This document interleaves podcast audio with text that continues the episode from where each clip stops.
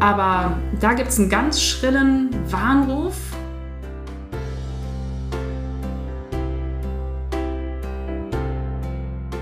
Herzlich willkommen zu Folge 5 von My Life, My Message. In dieser Folge habe ich mich mit Maria über Hühnerhaltung unterhalten. Maria erzählt von ihren eigenen Hühnern, die sie hält. Wir haben zusammen einen Blick auf die konventionelle Hühnerhaltung geworfen und zum Schluss gibt es noch ein paar Tipps für Menschen, die sich vielleicht überlegen, Hühner zu halten, was man so beachten sollte, wenn man damit anfängt. Viel Spaß beim Hören. Heute begrüße ich ganz herzlich Maria. Maria ist zu mir gekommen und wir wollen uns heute tatsächlich über Hühnerhaltung unterhalten. Du hattest schon so ein bisschen Angst, dass es langweilig werden würde, aber ich glaube, es wird gar nicht langweilig. Jetzt hast du die Hühner aber noch nicht schon immer, sondern hast, glaube ich, erstmal mit anderen Tieren angefangen. Magst du mal erzählen, was so Tiere in deinem Leben für eine Rolle spielen? Also ich hatte, ähm, seitdem ich klein bin, eigentlich Tiere. Und es fing mit Meerschweinchen, Hase, so ganz klassisch an. Meine Eltern hatten immer einen Hund und äh, es kam dann noch eine Katze, die uns zugelaufen ist. Meine Oma hatte viele Vögel, die dann immer überall rumflogen. Und ich hatte eigentlich nie so eine wahnsinnige Beziehung zu Vögeln tatsächlich. Also ich fand die immer eigentlich so ein bisschen, ja, die sind nett, aber diese Federn und diese Geflüsel, das war eigentlich nie so meins. Und Aber das heißt, du bist relativ ländlich aufgewachsen? Das hört sich jetzt nicht nach Mietwohnung im zehnten Stock an. Nein, wir, äh, ich komme aus einem Minidorf am Rhein, das kein Mensch kennt. Und äh, meine Cousinen hatten auch Pferde zum Beispiel. Da sind wir immer ausreiten gewesen. Ich glaube, heutzutage, wenn man das rückblickend betrachtet, würden manche Eltern dann Herzinfarkte kriegen. Aber äh, es war immer sehr schön. Also wir Cousinen waren da immer unterwegs mit denen und sind in der Umgebung rumgeritten und so bin ich zu den Tieren gekommen. Und im, nach meinem Studium, also im Studium hatte ich keine Tiere, das ging einfach nicht. Und nach dem Studium war ich tatsächlich, auch die sieben Jahre in Innsbruck, hatten wir die ersten fünf kein Tier. Und ich habe immer mehr gemerkt, mir fehlen die Tiere. Und es geht aber eigentlich dort nicht wirklich. Katze ging nicht, das waren Straßen, das ist eine Stadt rauslassen war nicht wirklich möglich. Und dann war halt die Überlegung, ja, irgendwie ein Tier braucht schon, was nehme ich? Und dann kamen wir auf einen Chinchilla und so sind wir zu unseren ersten Haustieren gekommen. Also ich sag wir, mein Mann war damit beteiligt, der hatte früher auch schon Tiere. Ähnlich groß geworden, würde ich mal sagen, nur noch mit einem größeren Haufen Tiere. er witzelt immer von A bis Z, hatten, können wir alles belegen mit irgendeinem Tiernamen. Und Chinchilla ist ja nun auch schon eher ausgefallen. Wie kamt ihr da drauf? Also sie hatten welche. Ich hatte zuerst eine Ratte überlegt, weil die auch sehr neugierig sind, intelligent und gerne auch mit einem interagieren. Also die, ich sag mal, Meerschweinchen, die sind lieb, aber ein bisschen stumpf für meine Begriffe. Ich entschuldige mich für jeden, der Meerschweinchen liebt. Das ist wirklich in Ordnung, aber das ist nicht mein Tier. Die sind halt wahnsinnig neugierig, aufmerksam und die zwei, die wir aus dem Tierheim dort bekommen haben, Pepper und Chili sind einfach großartig. Also die sind witzig. Auch ich weiß, dass Chinchillas keine Streicheltiere waren, dass sie sehr lange leben. Haben uns auch nochmal informiert und war mir auch bewusst. Aber die beiden, die kommen zur Hand und machen Tricks. Die sind wirklich neugierig, die wollen was können und wenn denen langweilig ist, hüpfen die auf einem rum und sagen so, hey du, mach mal was mit uns. Also nur im Käfig hocken ging gar nicht. Die hatten immer einen großen Käfig, immer Auslauf. Ja, bis jetzt. Jetzt sind sie dann 12, 13. So langsam werden sie Umis. Werden sie älter. Wie alt können die werden? Also wenn es richtig, richtig, richtig gut läuft, wohl 22, wobei da gibt es immer verschiedene Angaben. Die Wildchinchillas werden wohl so alt. Mittlerweile sagt man, die gezüchteten werden wohl nicht mehr so alt, wie glaube ich viele Haustiere. Das sind dann so 17, 18 ist dann schon recht alt. Wir hoffen mal, dass sie es noch schaffen. Ich meine, ja. jetzt die eine war jetzt länger krank über die Ferien, aber jetzt geht es dir wieder gut. Herzprobleme können die auch kriegen. also was, womit man am Anfang noch gar nicht rechnet. Also du wohnst jetzt, glaube ich, auch wieder da, wo du aufgewachsen bist. Genau. Also in diesem idyllischen Dorf mit viel Platz für Tiere, sagen wir mal so. Jetzt hattet ihr also zwei Chinchillas und zwei Katzen. Zwei Katzen. Die, ja gut, ich glaube, über Katzen muss man jetzt nicht so viel erzählen. Die nee. können wahrscheinlich raus und ähm, genau, die können halt draußen rumrennen. So, wie das genau. so mit Katzen ist. Ich glaube, du reitest auch. Hast du ein eigenes Pferd? Nein, meine ähm, Cousine die hat ein Pferd und sie freut sich sehr, wenn man sie unterstützt. Und okay. da bin ich sozusagen eine Art Reitbeteiligung, helfe auf ihrem Stall mit Heu machen oder ausmisten, was halt anfällt dann an mhm. Arbeiten. Irgendwann sollten es aber irgendwie Hühner sein. Wie kam es dazu? Naja, eigentlich kam es über die Schule oder über meine Arbeit. Und da wurde ich gefragt, ja, würdest du nicht für die GTS mit deiner Klasse? GTS? Ganztagsschule, Entschuldigung. Okay, danke. Küken ausbrüten. Wir würden gerne Hühner haben an der Schule. Dann habe ich gesagt, ja klar, kann ich machen. Du, Hühner, äh, Küken ausbrüten? Wie soll das denn? Äh, trägt man die dann so in den Hosentaschen mit sich rum? Nein, meine äh, vorausgehende Ansage war auch ganz klar, ich möchte dann bitte auch wissen, ich brauche jemanden, der sich auskennt, weil ich habe jetzt keine große Erfahrung mit diesen Tieren. Da muss jemand sein, der wirklich Ahnung hat und was man machen muss. Und natürlich fuchse ich mich da ein, aber und wir hatten damals auch eine Kollegin, die da sehr engagiert ist und die uns das erklärt hat. Die kam dann mit einem Hahn und einer Henne in die Klasse und die Kinder saßen im Kreis und der Hahn und die Henne durften in der Mitte sein. Die waren sehr ruhig und sehr lieb. Es waren Sulmtaler Hühner, auch äh, eine gefährdete Haustierrasse. Und äh, ja, so fing es eigentlich an. Und dann hatten wir die Küken, die wir großgezogen haben. Das war eher im Herbst. Das würde ich nicht mehr machen jetzt aus der Erfahrung. Das wäre mir zu spät. Und jetzt sagst du Klasse, das heißt, du hast das mit deiner Schulklasse gemacht. Wie alt waren die damals? Die waren in der zweiten Klasse oh, und die ja. haben es geliebt. Also mhm. an der Schule ist es, Waldorfschule hat man ja auch einen Kreis morgens noch und wir hatten ein bewegtes Klassenzimmer, wo wir eh im Kreis saßen und dann konnten die Tiere in der Mitte laufen und wuseln. Wenn sie Lust hatten, dann sind die auf die Kinder gehopft und haben da geschlafen oder sich in der Mitte gestritten. Also die Hühner, nicht die Kinder. Die Kinder waren immer artig und wir hatten ganz klare Regeln. Es wird kein Huhn gegriffen, was es nicht will. Wenn das zu euch kommt, darf sich das da hinsetzen. Ihr könnt es auch streicheln, wenn es das möchte. Aber wenn es das nicht will, geht es. Und das ist in Ordnung.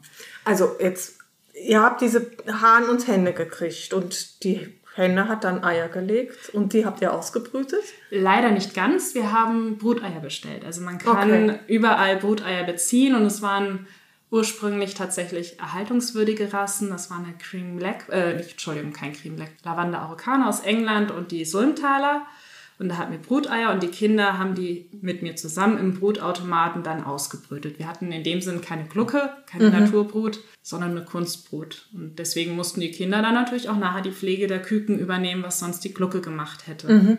Das heißt Wärmeplatte, sie konnten erst nach einer gewissen Zeit raus, dann mussten wir sie langsam nach draußen gewöhnen und, und, und bis es nachher auch zum großen Stall kam. So kam ich eigentlich überhaupt zu den Hühnern. Okay, also, also das heißt, an der Schule gibt es noch Hühner?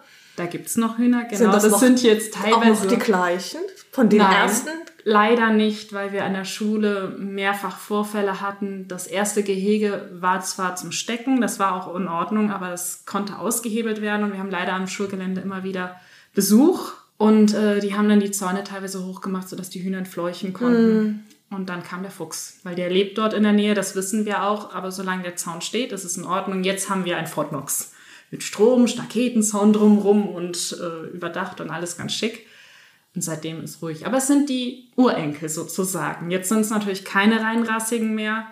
Das ist jetzt ein Sodalahun, nenne ich es mal. Eine Mischung aus Sulmtaler. Es schlägt immer wieder in den Generationen so ein bisschen durch, man sieht es. Und wir haben auch einen neuen Hahn bekommen, einen Cream Leckbar Hahn, der wahnsinnig lieb ist. Und wenn er Menschen sieht, ist er begeistert und äh, bietet irgendwas an. Ein Stöckchen, ein Körnchen. Er freut sich und er macht die gleichen Umwerbungsgebärden wie bei seinen Hühnern. das ist wirklich nett. Und er meint es nicht böse, er ist da sehr, sehr freundlich. Aber das hat dir nicht gereicht, weil das hört sich schon nach einer Menge Arbeit und auch Verantwortung an, mit Kindern so Hühner zu pflegen und dafür zuständig zu sein. Ja, aber das ist ja Schule mhm. oder Arbeit. Und zu Hause, das Hühnerfieber hat mich dann langsam gepackt. Und dann war immer wieder die Überlegung, ach, eigentlich wäre es ja nett. Aber na, wir haben noch den Umbau und es ist noch so viel. Hm, vielleicht doch nicht. Und dann haben wir geheiratet. Und dann kam meine liebe Kollegin mit noch einer lieben Kollegin und äh, hatte ein Geschenk dabei. In Form von Futter und äh, es war eine Tränke, glaube ich, und ein, eine Futterraufe, wenn ich mich recht entsinne. Und dann hieß es, ja, wir hätten ein paar Sulmtaler Hühner für euch, für eure Hühnerhaltung. Und so sind wir eigentlich zu einem Zeitpunkt zu Hühnern gekommen, wo wir es gar nicht damit geplant hatten und gesagt haben, naja, in zwei, drei Jahren. Und so fing das Ganze an. Jetzt ist unsere Schar deutlich größer geworden. Und wann war das? Vor drei Jahren. Vor drei Jahren. Ja. Also sprich, ihr habt dann doch relativ schnell angefangen, das in die Praxis umzusetzen. Und was waren da jetzt so die ersten Schritte? Ich kann mir vorstellen, dass das vielleicht auch interessant ist für Menschen, die sich mit dem Gedanken tragen, vielleicht in die Hühnerhaltung einzusteigen. Was, was ist so das Erste, was man bedenken muss? Also der erste Punkt war natürlich, wir brauchten ein Gelände, wo wir die Hühner halten kann. Da gibt es diverse Vorschriften, die man beachten muss, wenn man nicht später Ärger kriegen möchte. Wenn man es innerorts halten möchte, das geht in vielen Bereichen, gerade auf dem Land ähm, aber da muss man halt auch vielleicht mal mit den Nachbarn sprechen. Das war bei uns eigentlich nicht so problematisch, weil es ein bisschen außerhalb lag.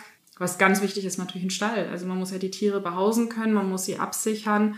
Wir haben Greifvögel in Bach, die leider sehr gerne Hühner jagen und die machen auch vom Stromzahn keinen Halt. Uns ist letztens ein kleiner Sperber durch die oberen Maschen geflogen. Das hatten wir in drei Jahren auch noch nicht. Und wir haben überlegt, wie der reingekommen ist. Wir haben halt nachher leider die tote Wyandotte gefunden, die gekämpft hat. Also muss es ein kleiner Greifvogel gewesen sein. Man hat es an den Spuren gesehen. Und dann muss man erstmal überlegen, oh Gott, wo, wo kommt das überhaupt her, das Viech? Also es ist wirklich die Überzeugung, da muss man sich Gedanken machen, nur mit einem Stromzaun oder mit die lassen wir laufen, das geht schon gut, ist meist leider nicht getan. Und natürlich der Stall. Mardersicher, Maussicher, Wiesel, Ratte, was es alles so gibt, was gerne nachts an Hühner geht. Denn Hühner sind nachts blind, sehen nichts, also die sitzen da und die kann man aus jeder Position abpflücken. Die schreien dann vielleicht, aber mehr passiert nicht. Sie kommen halt nicht weg. Hm. Das ist für das Huhn halt essentiell, ein sicherer Stall. Und so fing das an. Und mein Mann und ich sind da sehr handwerklich begabt und haben dann überlegt und vor allem er ist ein sehr, also er plant das ins kleinste Detail. Wie ist die Sitzstange und wie macht man das, dass man leicht misten kann und dass aber die Hühner genug Platz haben? Wo sind die Nester? Also wurde überlegt von Außenklappe, von außen abnehmbar und ähnlichem bis dann der Stall nachher fertig war und wir davor standen, dachten, hm, es wäre jetzt auch so ein kleines Tiny House für eine sehr kleine Person, würde das funktionieren, die vielleicht so 1,50 Meter Körpergröße hätte.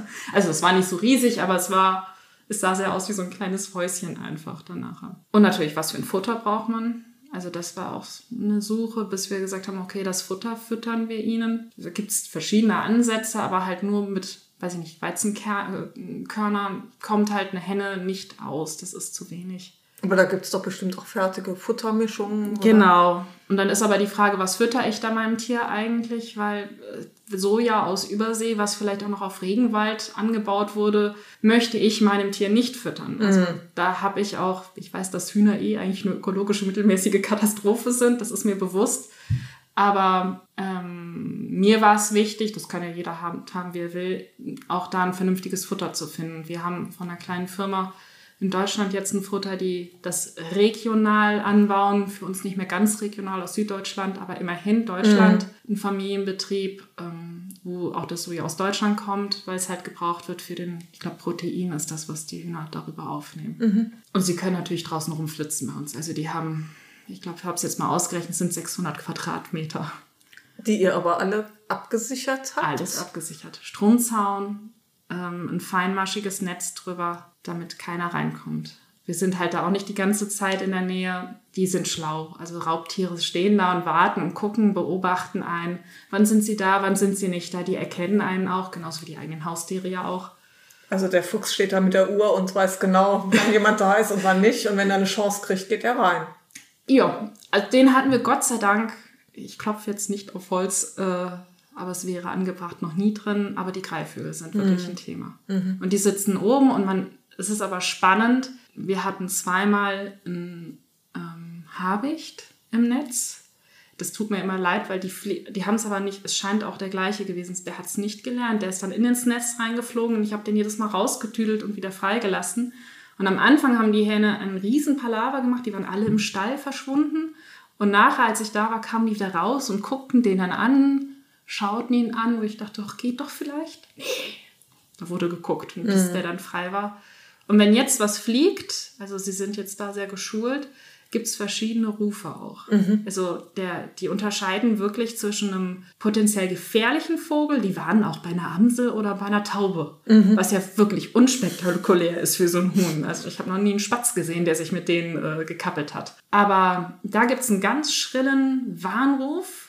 Und dann marschieren unsere Hennen in einer Reihe in den Stall. Ein Hahn begleitet sie und der andere steht draußen mit, wenn wir Küken haben und ältere Junghähne, gucken die mit in den Himmel und schauen immer so nach oben, wo hockt der Feind. Und wenn der weg ist, gibt es einen, einen Krähruf meist und dann wird geglockert und dann kommen alle wieder in einer Reihe raus und gehen ihren üblichen Beschäftigungen nach. Ja, nett. Hört sich irgendwie so an, als könnte man den ganzen Tag vor dem Stall sitzen und sie beobachten, was die so machen. Ja, tatsächlich. Das sind sehr lebendige Tiere und ich hätte es nie gedacht, aber sie beruhigen einen. Man kann da sitzen und einfach nur gucken und die haben immer was zu tun, sind immer geschäftig, aber sie haben eine unheimlich entspannende Wirkung. Und das ging vielen so, die uns besucht haben. Da waren auch Eltern mit Kindern manchmal oder Kinder, die gesagt haben, oh, dürfen wir mal gucken.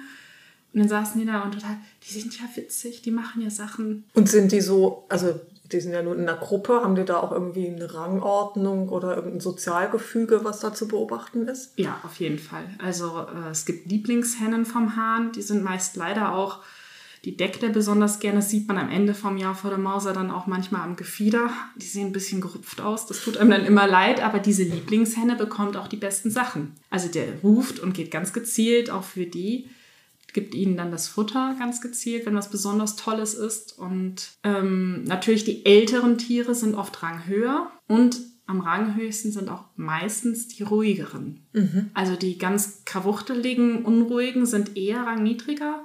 Und natürlich, wenn man Küken hat, die Küken müssen sich da erstmal eingliedern. Also als erstes kommen die Großen und dann kommen so nach und nach die anderen Stück für Stück dazu. Und ich finde auch, da gibt's, es gibt so Gruppengrößen, da wird's für die Tiere unruhiger und es gibt Gruppengrößen, wo ich das Gefühl habe, da sind die gemütlicher, weil wir hatten eine Zeit lang halt Junghähne, bis wir sie vermittelt bekommen haben. Da war es dann unruhiger. Das hat man also nicht nur, weil es Junghähne waren, sondern weil die Gruppenstruktur auch größer war. Da war mehr Dynamik drin und es variiert je nach Hühnerrasse auch. Also man kann nicht alles zusammenwerfen, das funktioniert oh, okay. nicht. Und das war für euch auch ein Lernprozess oder habt ihr das so euch angelesen oder habt Da Fehler gemacht? Ja, mit Sicherheit. Also äh, wir haben uns viel informiert vorher. Und ich finde, das ist man einem Tier ja auch schuldig, wenn man es sich anschafft, dass man sich möglichst gut informiert. Ähm, wir hatten zeitweise auch die komplett zusammenlaufen. Da waren auch Seidenhühner mit einem großen Hahn dabei. Da war es aber tatsächlich irgendwann so, das ging eine ganze Zeit lang gut. Und dann war der Punkt, wo ich das Gefühl hatte, mh, hm,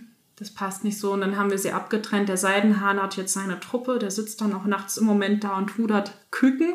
Das habe ich wirklich noch nie gesehen. Tagsüber ist er Hahn, alles gut, aber nachts ist er Gluckenersatz, also Mutti-Ersatz für die Kleinen. Teilweise auch welche, die schon groß genug wären, ohne Mama in der Nacht klarzukommen, aber die schlüpfen dann beim Hahn noch unter. Und dann nimmt er, setzt er sich neben eine andere Glucke und da schlüpfen dann auch noch zwei unter.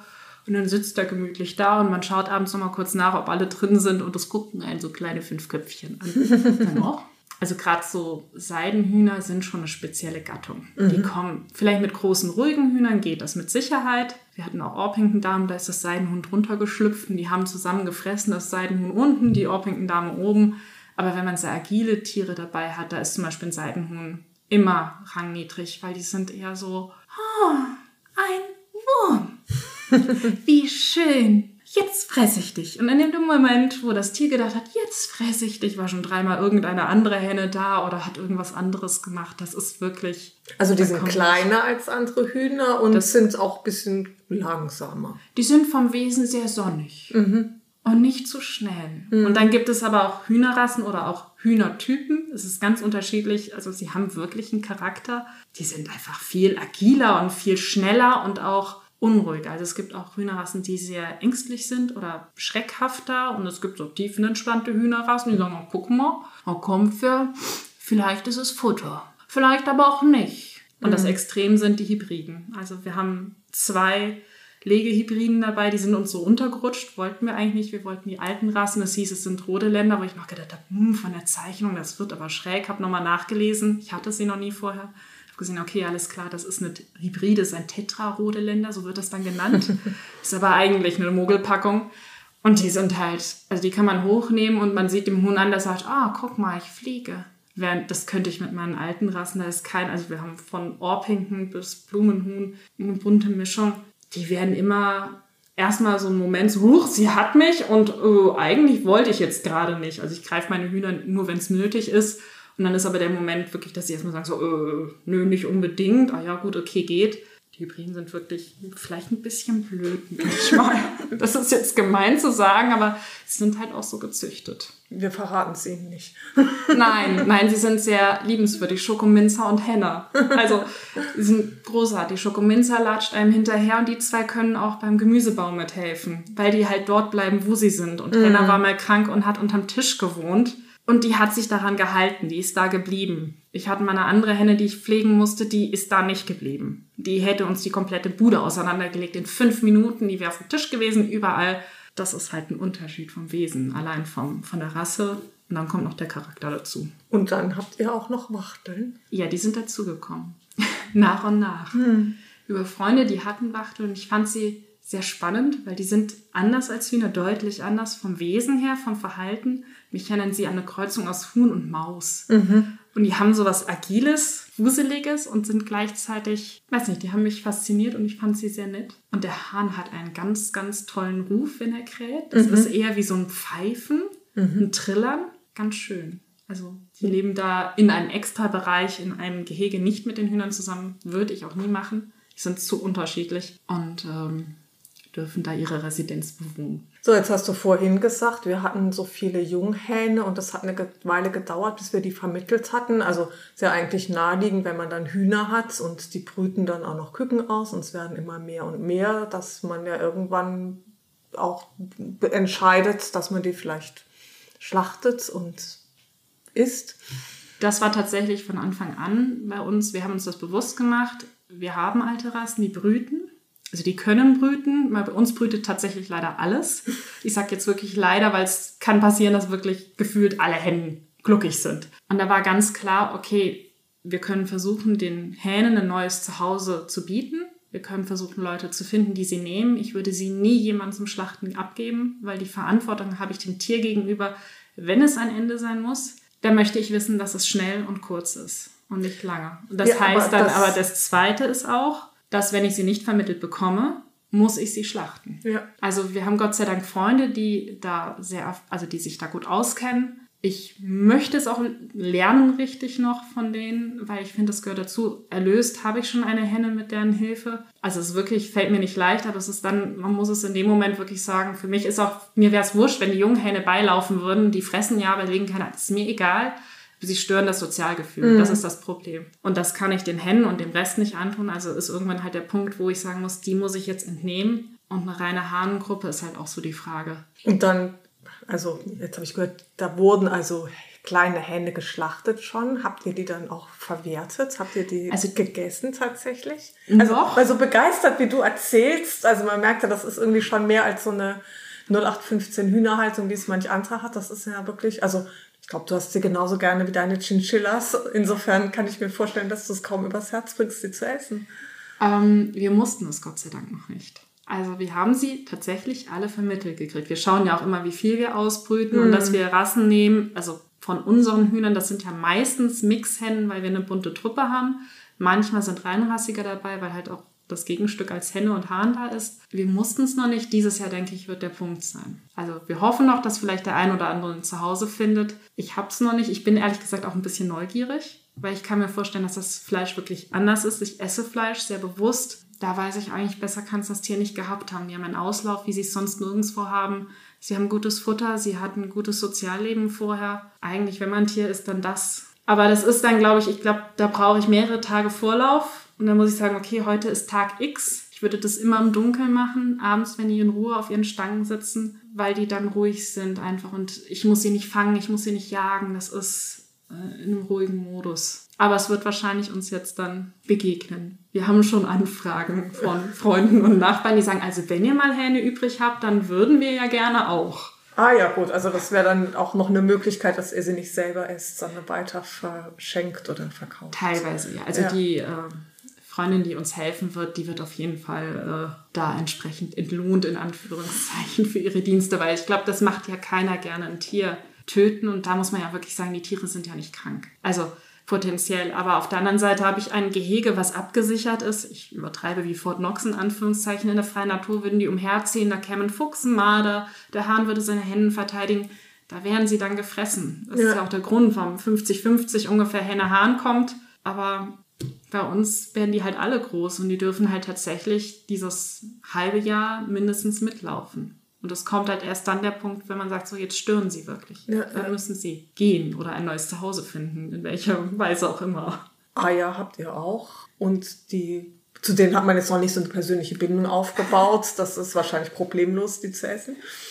Ja, tatsächlich. Also ich weiß zwar von vielen Eiern, wer welches gelegt hat, wobei wir relativ viele hellschalige oder eierlegende Hennen haben.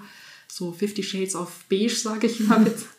Aber ähm, da erkenne ich zwar, wer es ist, aber das stört mich nicht so, weil das Ei kann zwar befruchtet sein, aber solange ja keine Henne drauf sitzt, ist ja kein Küken in Entwicklung. Also wenn mir jemand erzählt, er hat einen Küken im Ei gehabt, da frage ich mich, äh, wer hat die Hühner gehalten? Weil wer nicht erkennt, was eine Glucke ist, das Tier heißt Glucke, weil es gluckt und das macht diese Geräusche. Mm. Sitzt aufgeplustert auf den Eiern, bewegt sich nicht weg. Wer da noch Eier wegnimmt, der, der also... Müsste komisch sein. Aber manchmal gibt es ja auch so Wandersagen und Gerüchte und es ist tatsächlich gar nicht passiert. Ne? Nee. Also. Was tatsächlich passieren kann, wenn es zu warm wäre, wenn man 36 Grad hätte mit einer hohen Luftfeuchtigkeit, könnten sich die Eier entwickeln. Das ist wirklich kein Scherz, mhm. weil das dann die Temperaturen oder 36,7 irgendwie so in dem Dreh, ich habe Glucken, ich muss es nicht brüten, da könnte sich was entwickeln, rein theoretisch, ja, aber... Ja, unwahrscheinlich. Ja, ich meine, wir leben ja nicht in Thailand oder ja. so, da würde ich die kühlen, die Eier. Aber ihr habt wahrscheinlich mehr Eier, als ihr selbst essen könnt. Ja. Was macht ihr mit den Überzähligen? Ähm, wir haben Nachbarn und Freunde, die gegen eine Futterspende dann Eier abbekommen. Und äh, immer mal wieder. Das sind auch nicht in dem Übermaß Eier, weil es alte Rassen sind. Die legen halt alle zwei Tage ungefähr so ein Ei. Wenn sie ganz jung sind, vielleicht auch mal täglich. Und wie gesagt, es sind halt immer wieder auch welche glücklich. Dann legt ein Huhn halt gar nicht. Und zwar für die drei Wochen der Brut und die drei Monate der Küken. Äh, Entschuldigung, nicht drei Monate, sechs Wochen der Kükenführung. Mhm. Wobei wir es auch schon hatten, dass eine Henne drei Monate ihre Küken geführt hat. Da saß die da in so einem mit sechs halbstarken, es waren auch noch alles Hähne, drum sich drumrum und fand es großartig und hat gar nicht daran gedacht, dass sie irgendein Ei legen könnte. Das ist in Ordnung. Man freut sich natürlich über Eier, aber es gibt halt echt Zeiten, da haben wir trotz, weiß ich nicht, 15 erwachsenen Tieren manchmal auch nur vier Eier. Und das liegt daran, weil sie glücklich sind und natürlich Hähne dabei. Also die zwei. Die muss man abziehen. Ja. Und wie ist das jetzt? Ähm bei der konventionellen Hühnerhaltung, da dürfen die ja nun nicht brüten, wenn sie gluckig sind. Also wie unterbindet man dann solche Vorgänge? Die ziehen einfach gleich Hühner, die dieses Bedürfnis gar nicht haben. Also es gibt auch alte Rassen, die von sich aus nicht brütig werden oder nur sehr selten. Und die Hybriden, da gibt es einmal eine Fleischlinie und eine Eierlinie. Die werden, also bei der Fleischlinie weiß ich es nicht, die leben nur sechs Wochen maximal ungefähr im Schnitt. Da sind unsere eine Handvoll Huhn, da wiegen die anderthalb Kilo oder so. Ich weiß es nicht genau, ich habe sie nicht, aber die sind schwer. Also das Hühnchen, was man da im Supermarkt kauft, egal ob Bio oder nicht, ist eine Hybridhaltung, die halt ungefähr in der Regel sechs Wochen lebt, maximal. Und dann sind die schlachtfertig. Das hat mein Tier aufgrund der Freilandhaltung und ähnlichem alter Rasse pff, in einem halben Jahr und kommt das dann, weil die, dass die Rasse so ist, dass sie sehr schnell wächst und Fleisch ansetzt? Oder hat das auch was mit Futter oder so zu tun? Also die eine Sache ist natürlich das Futter. Meine Tiere rennen draußen rum, sprich, wenn sie eine Glucke haben, bietet denen nicht nur das Kükenfutter an, was wir geben, sondern bietet denen halt Kräuter, Gras und ähnliches an. Das ist nicht so energiehaltig. Mhm. Das heißt, sie wachsen dann auch einen Tacken langsamer. Aber grundsätzlich sind diese Hybridrassen wirklich entweder auf Eier legen. Die haben, glaube ich, 340 Eier, eine Legehenne. Da kommt keine alte Rasse ran. Das pro Jahr? Pro Jahr. Okay. Und äh, Lege, also alte Legehennen sind 180 ist schon viel. Mhm. Das meist auch in den ersten zwei Jahren und dann wird es weniger. Und die Fleischrassen sind halt auf Fleischansatz gezüchtet. Da werden ja auch beide Hahn und Henne großgezogen. Bei den Legehybriden kann man nur die Henne verwerten. Der Hahn legt sehr wenig oder sehr wenig Fleisch an, also es braucht sehr lange, bis der eine Schlachtreife hätte, so nenne ich das jetzt mal. Das mhm. klingt ein bisschen gemein, aber. Und die brüten auch dann von sich aus nicht. Also eine Hybridhenne ist sehr, sehr selten, glaube ich, dass man die, wenn man die irgendwo kriegt oder rettet oder wie auch immer man zu diesen Tieren kommt, meist kriegt man ja vom Geflügelhändler, so die klassische Legehenne, die braune oder die weiße, die haben diesen Trieb nicht mehr tatsächlich. Und die, die Hähne, die setzen also wenig Fleisch an. Das ist das, was man so allgemein ja jetzt auch weiß, dass dann also lange Zeit oder teilweise immer noch da die, die Hähnchen, die kleinen geschlüpften Küken geschreddert werden oder ja.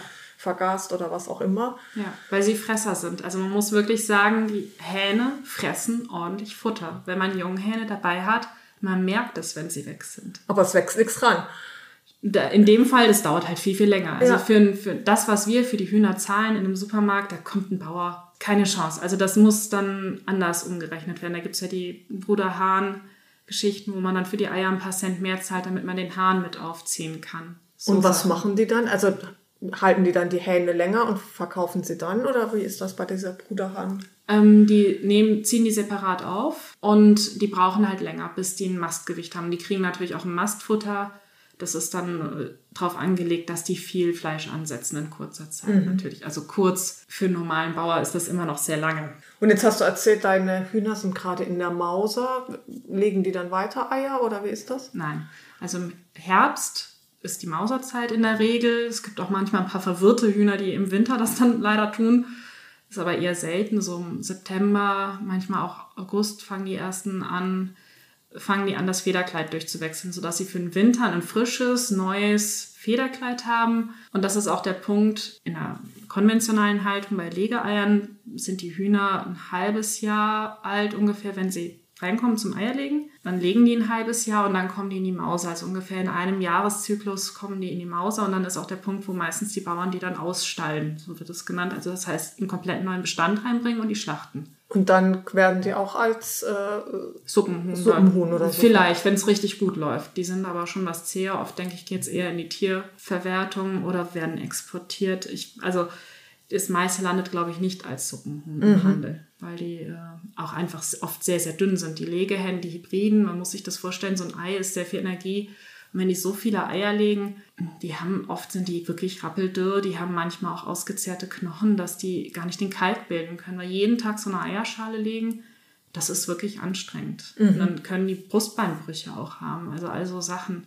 Also schon sehr extrem. Das ist der Grund, warum ich die alten Rassen habe, weil ich denke mir, ich möchte, ja, ich freue mich über die Eier, ich esse sie auch, aber ich möchte ein Tier nicht so ausbeuten müssen. Auch wenn es das legt von sich aus, weil es halt genetisch so veranlagt ist, aber das möchte ich dem Huhn nicht antun. Mir tut das nicht weh. Ich muss nicht wirtschaftlich sein. Die sind biologisch in der Lage dazu, diese vielen Eier zu legen, aber am Ende gehen sie daran eigentlich zugrunde. Eigentlich ja, ja. Vor allem in den Mengen, und manchmal lassen die Bauern sie mausern, diese größeren Eier. In dem ersten Jahr legen die Hühner kleinere Eier, also junge Hennen legen immer kleinere Eier und die werden mit dem Alter größer. Mhm. Diese XXXL, wie man sie vielleicht manchmal kennt, das sind von Hennen, die mindestens einmal gemausert haben und dann legen die wirklich riesige Eier. Wir hatten auch in der Schule einmal einen Hybridhuhn, was gerettet wurde von Rettet das Huhn, meine ich, war die. Und die hat 90 Gramm Eier gelegt. Das war eine weiße Henne, also so eine Italiener. Die sind sehr leicht. Das ist kein schweres Huhn.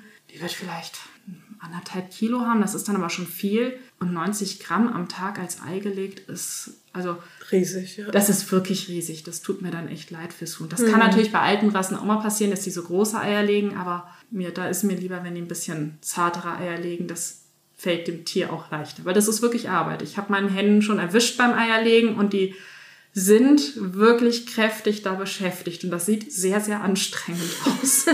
Also Eierlegen ist anstrengend, Mausern hört sich auch total anstrengend an. Ja, also brauchen sie auch mehr Energie, deswegen legen sie dann auch keine Eier mehr. Sie stellen das ein, weil sie die Energie brauchen, um die, das Gefieder zu bilden. Also es gibt dann auch, man kann verschiedene Zusätze dazu tun, sie brauchen gutes Futter damit sie da durchkommen. Das ist auch die Zeit, wo sie anfälliger sind für irgendwelche Erkältungen und ähnliches, weil das anstrengend ist. Es gibt eine Spontanmauser, da sind die manchmal wirklich nackt. sind, man kommt in den Stall und es ist so, sieht aus, als wenn das Huhn gerissen worden wäre. Das ist aber in der Mauser. Und wenn es gut läuft, schiebt es nur einzelne Federn nach. Und es erneuert sich Stück für Stück, also es ist nie richtig nackig. Wir hatten mhm. letztes Jahr leider im Winter eine Henne, die war hinten komplett blank. Hm. Und das war nicht, weil sie jemand sie ruft, weil, sie so schnell gemausert hat am, am Po. Das hat mir echt leid getan. habe mal kurz über den Pulli nachgedacht, aber sie war Gott sei Dank recht robust. Blumenhenne, die kommen aus Schweden. Damit sie aber in der konventionellen Haltung das machen, der Bauer braucht, also der kann das nicht, dass die Tiere so nach und nach durchmausern. Das dauert zu lang und ist zu unkontrolliert. Die setzen die in eine, die, man kann das auslösen, indem man Futter, Wasser reduziert, glaube, Licht auch wegnimmt. Das ist halt quasi wie eine Zwangsmauser. Und mhm. da gehen die Tiere dann gemeinschaftlich quasi durch und dann wird nach und nach das Futter wieder gesteigert und dann ähm, legen die auch wieder. Das ist aber irre anstrengend für die Tiere und es gehen da auch einige, sterben einfach Tiere dabei. Das ist leider so, weil das quasi wie unter Zwang dann ist. Und das, also jetzt hast du vorhin gesagt, Mauser ist, wenn es gut läuft, jetzt so September, so zum Herbst mhm. hin. Das heißt, die sind dann im Winter wieder schick und haben neue, äh, neues Federkleid. Jetzt weiß ich aber, dass im Winter eigentlich auch gar nicht so viel Eier gelegt werden. Nein, eigentlich gar nicht. Gar nicht. Eigentlich. Es gibt ein paar Rassen, das sind Winterleger, die verteilen ihre Eier über das ganze Jahr. Zum Beispiel ein Seidenhuhn legt auch gerne im Winter. Liegt vielleicht auch dran, weil sie extrem gerne glucken. Das heißt, im Sommer über sind sie mit Küken beschäftigt. Dann haben sie noch Kapazität für Eier. Aber die klassischen alten Legerassen haben im Winter nicht gelegt, weil Winter ist kalt. Da brauchen sie die Energie, um sich selber zu erhalten. Es ist weniger Licht. Ist ja auch mehr an Anstrengung bei der Kälte ein ähm, Ei auszubrüten. Ja. Da, also, mal davon abgesehen ist es aber auch tatsächlich, dass sie im Winter die Lichtverhältnisse steuert das Ganze. Also wenn das die Tage kürzer werden, ist das für die einfach ein Zeichen, okay, alles klar, es wird jetzt Winter, wir kommen in die Mauser, wir stellen das Legen ein und sie werden, also eine vernünftige Henne, wird auch im Winter in der Regel nicht führen oder keine Küken versuchen auszubrüten. Hm. Das ist zu kalt für die. Ja. Wenn es im Frühjahr die Tage länger werden, eben diese Osterzeit, das ist so die Hochzeit, wo Eier gelegt werden, Deswegen werden die im Übrigen wohl auch angemalt, habe ich mal gelesen. Ich hoffe, die Ostereier? Ja, tatsächlich. Man, weil das die Zeit war, wo da so viel gelegt wurde, dass man die gar nicht verarbeiten konnte. Und dann hat man die hart gekocht und angemalt, um die zu unterscheiden wohl. Ah, okay. Interessant. Also ich weiß nicht, ob das hundertprozentig stimmt, aber ich fand, die Idee ist plausibel, weil es die, wirklich die Hochzeit der Eier. Ja, absolut. Und im Winter ist es so mau. Und die Hybriden, wir kennen es ja, im Winter kann man ja auch Eier kaufen, die werden halt dann mit künstlichem Licht beim Legen gehalten. Also die kriegen dann eine zusätzliche Lampe rein. Okay. Oder so eine Art Tageslicht, damit die das Gefühl haben, okay, der Tag ist noch länger, ich lege noch weiter, wir haben keinen Winter. In der Mauser haben sie dann eine Pause, wo sie aber auch angestrengt sind, weil Mausern anstrengend mhm. ist. Und wenn sie fertig sind, müssen sie gleich wieder Eier legen. Also die haben genau. wenig Urlaub. Die haben wenig Urlaub, genau. Und äh, in der, ich nenne das mal Freilandhaltung, wie wir es da haben, mausern die halt, wann sie mausern und legen dann halt auch keine Eier. Wobei man immer aufpassen muss, ob das Huhn jetzt nicht legt wegen einer Mauser oder weil es eine Krankheit hat. Da äh, darf man nämlich auch sagen, ja, es ist Thema, deswegen legt es nicht, sondern muss ein Auge drauf haben. Mhm. Wenn so ein konventionelles Huhn also so viel Kraft lassen muss, es mausert und muss danach direkt wieder Eier legen, wie viele Jahre halten die das durch, wenn sie überhaupt länger als ein Jahr leben dürfen? Also beim konventionellen Bauern haben die dieses halbe Jahr. Also über ein Jahr werden die gar nicht und wenn man sie danach Manche Bauern geben die Tiere ab in Privathaltung. Wenn man sie gut pflegt, können die schon noch älter werden. Meiner Erfahrung nach, die ist jetzt nicht wahnsinnig groß, aber so vier, fünf Jahre, dann ist aber wirklich schon sehr, sehr Schluss. Und die kriegen schneller Probleme, die legen schneller Windeier, weil sie diesen Kalk auch gar nicht mehr so verarbeiten können oder produzieren können, sagen wir es mal so. Die sind oft viel dünner, einfach weil das so anstrengend ist ähm, man muss sich sehr gut um die Tiere kümmern. Also so dieses klassische Anfängerhuhn, wo man sagt, man lässt es drauf dann rumrennen, wenn man es gerettet hat, das ist meist nicht so einfach getan. Viel, nicht alle, aber viele Tiere kommen gerupft, weil denen langweilig ist im Stall. Hühner sind clever. Und wenn die nichts zu tun haben, fangen die halt dann an, sich mit was zu beschäftigen. Und wenn sie halt nur Artgenossen haben, dann fangen sie halt an, den Federn zu zuppeln. Mhm. Deswegen haben die meisten Hennen auch kopierte Schnäbel damit die nicht so zuhacken können. Mhm. Und das Schlimme ist eigentlich, wenn sie auf Rot fahren Hühner total ab, also rote Beeren, Früchte, macht ja in der Natur Sinn, ist aber in der Haltung, wo es so eng ist, natürlich schwierig. Wenn die picken und an Federn ziehen, kann Blut kommen und dann picken die auf das Blut. Mhm. Und das machen die nicht, weil die böse sind, sondern einfach, weil denen Fahrt ist und sie damit anfangen. Also wir haben noch nie Hühner gehabt, die Feder picken und ein anderes Huhn wirklich angehen. Mhm. Also auch wenn mal bei uns eine Henne vom, von der Stange fällt, weil sie alt ist, die gehen da nicht dran. Ja. Ist die geöffnet, weil ein Greifvogel da war?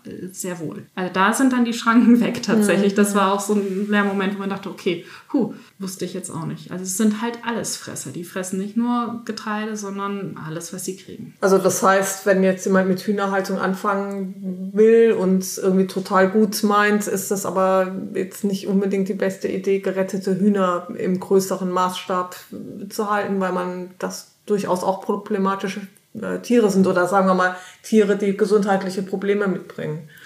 Können, muss nicht. Man muss sich vielleicht informieren. Man braucht vielleicht auch einen entsprechenden Tierarzt, was wirklich nicht leicht ist, weil auch ein Gesetz verschärft wurde. Die Tiere dürfen nur noch mit Medikamenten behandelt werden, die für ein Nutztier zugelassen sind. Also diese ganzen Nutztiere sind halt so ein bisschen schwierig, weil sie halt nicht in den Ver also zum menschlichen Verzehr dann eigentlich freigegeben werden können, wenn sie ein anderes Medikament mhm. kriegen. Das ist wirklich kompliziert teilweise. Ich persönlich finde was anderes schwierig daran, denn eigentlich diese Ausbeutung des Huhnes und die Haltung, wie wir unsere Nutztiere halten, ähm, klar rette ich das Huhn und für dieses Huhn habe ich was getan, aber ich unterstütze damit eigentlich ein laufendes System. Ich finde es schön, dass es Menschen gibt, die so einem Huhn noch ein Leben ermöglichen wollen, wo es Gras sieht und einen Himmel und einfach sein kann und auch wenn es mal nicht mehr legt, einfach da ist.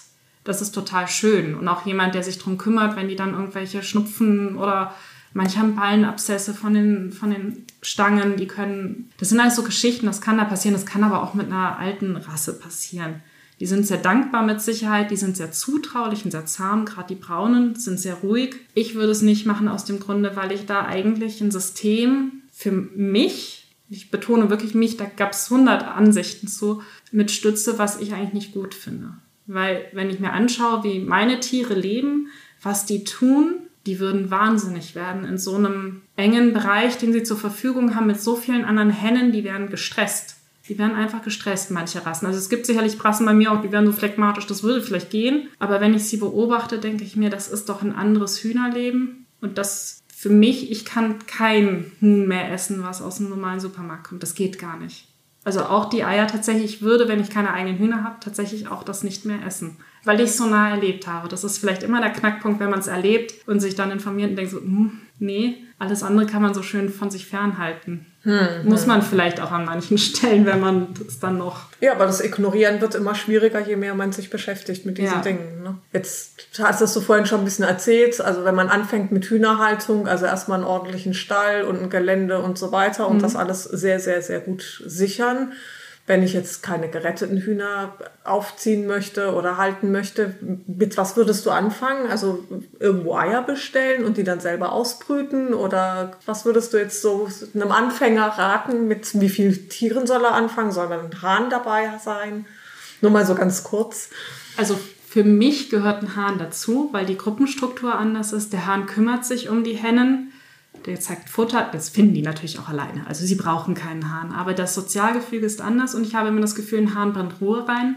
Uns ist mal der alte Hahn gestorben und das war dann unruhiger. Also die Hennen waren, man hat das Gefühl, sie haben einen Hahn vermisst. Mhm. Und wir hatten dann für Zufall den Schulhahn wegen Corona bei uns und er war im Karton und er hat die Hennen gehört und die Hennen waren glücklich. Also man hat sie ihn richtig angesehen. Sie, sie haben sich alle abgesetzt spontan, obwohl sie keinen Hahn gesehen haben. Der war nur im Karton und hat einmal gekräht.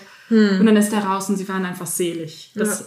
ist aber natürlich auch, kann ich es, habe ich die Nachbarschaft, die das mitträgt. Und wenn nicht, dann vielleicht doch lieber ein paar glückliche Hennen als gar keine Hennen vielleicht. Und was wäre jetzt so eine Anzahl, wo du denkst, das ist für einen Anfänger oder eine Anfängerin geschickt? Also es ist ein Herdentier. Man sollte nicht nur drei Hühner halten, das wäre zu wenig. Okay. Und ich denke, auch wenn man Hahn dabei hat, sollte man schon, also vier Hennen ist schon so ein Minimum und das kommt auch auf den Hahn drauf an. Wenn das so ein ganz agiler ist, dann muss man halt schauen, was möchte ich gern für eine Rasse. Da kann man sich auch informieren. Es gibt Geflügelzuchtvereine einen mit Sicherheit gerne beraten, auch Züchter, die da Favoriten haben. Und die Hühner sind sehr unterschiedlich auch von ihren Ansprüchen. Es gibt sehr pflegeleichte, die auch sehr robust sind. Es gibt anfälligere, es gibt Ziergeflügel, also Zierhühner, die wirklich einfach auf schön mhm. sein gezüchtet sind. Also da kann man sicherlich fündig werden. Ich glaube, das muss jeder so ein bisschen gucken und dann muss ich überlegen, was möchte ich für ein Huhn haben. Soll das ein ruhiges sein, was vielleicht auch mit Kindern gut umgehen kann? Dann würde ich jetzt manche Rassen nicht so nehmen. Zum Beispiel die Italiener haben den Ruf, auch dort gibt es wieder andere Charaktere, dass sie sehr agil sind. Mhm. Oder dass die Hähne auch mal vielleicht ein bisschen kabitziger sein könnten. Und wenn ich einen Hahn habe und zum Beispiel Kinder habe, würde ich mir eine Rasse suchen, die einen ruhigen, gelassenen Hahn hat. Und ich würde mir, glaube ich, erwachsene Tiere holen, gerade wenn man sich für alte Rassen entscheidet, weil sie werden brüten und dann hat man die eigenen Tiere vom eigenen Stamm, die das Keimumfeld kennen. Also wir haben schon öfters, wenn man Tiere dazugeholt hatte, das Problem, dass sie sich einfach mit diesen Keimen, nicht, weil jeder Stall ist anders, das kennen wir vielleicht selber. So wie wenn ich ins Ausland fahre und durchfalle. Genau. Und irgendwas dir einfängst, so ein bisschen, da hat jeder Stall so seine eigene Keimflora und da sind die drauf gepolt und ja. kennen sich aus. Das war jetzt unsere Erfahrung, aber das kann auch Zufall sein. Also das war jetzt so, wie ja. wir es machen. Und ausbrüten, wenn man das möchte und erleben möchte, das ist sicherlich schön. Man hat aber die Aufzucht. Also man darf sich nicht in der Illusion wiegen, ich brüte die aus und dann ist das fertig, sondern dann hat man sechs Wochen, wo man sich intensiv kümmert, wo sie auch eine Wärmelampe brauchen. Es wäre die Zeit, wo die Glucke sie führt, bis sie komplett befiedert sind. Also richtig, die haben Kükengefieder, das ist nur Flaum, das ist nicht warm. Dann kommt ein Zwischengefieder, das sind schon Federchen und später kommt dann nochmal ein Jugendgefieder und das ist, es wechselt so durch, hm. bis sie irgendwann danach eine fertige Henne sind. Das dauert ein halbes Jahr. Also wenn man Eier haben möchte, ist natürlich geschickt, wenn man vielleicht ein erwachsenes Tier dazu nimmt, was schon legt. Ja. Gibt es irgendwie, du sagtest jetzt Geflügelzuchtvereine oder ja. so, also wenn sich jetzt jemand informieren möchte im Internet oder so, kannst du da irgendwelche Adressen oder was sollte man googeln? Ähm, manchmal Kleintierzuchtverein, Geflügelzuchtverein, da findet man sehr viel, da gibt es auch von Deutschland, äh, glaube ich, auch eine Liste.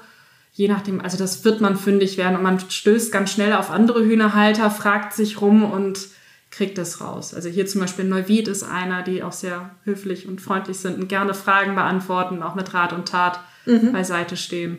Und gibt es irgendein tolles Buch, wo du sagst, das muss man gelesen haben? Um, ähm, ich habe tatsächlich ein tolles Buch aus Österreich. Ich weiß es gerade nicht mehr, wie es heißt. Wir haben es dort gefunden, Hühnerhalten. Das war von der Haltung über die Rassen ein paar vorgestellt, aber auch Krankheiten, so ein bisschen, was kommt auf einen zu. Vielleicht ein ganz wichtiges Thema, weil die klassischen Krankheiten sind Marek und Newcastle, die man überall liest, aber die wenigsten Hühner haben Marek und Newcastle. Das ist das Ende. Die meisten haben einfach nur einen Schnupfen. Ja, ich glaube, wir könnten noch eine Stunde erzählen, aber vielen Dank erstmal soweit. Ich fand es total spannend. Freut mich. Danke, dass ich hier sein durfte. Dies war nun Folge 5 von My Life, My Message. Ich hoffe, sie hat euch gefallen. Wie immer würde ich mich über Rückmeldungen freuen, entweder per E-Mail unter mylifemymessage als ein Wort at web.de oder unten in den Kommentaren. In der nächsten Folge werde ich mich mit Julian unterhalten. Wir sprechen über Bildung und mentale Gesundheit. Ihr dürft gespannt sein.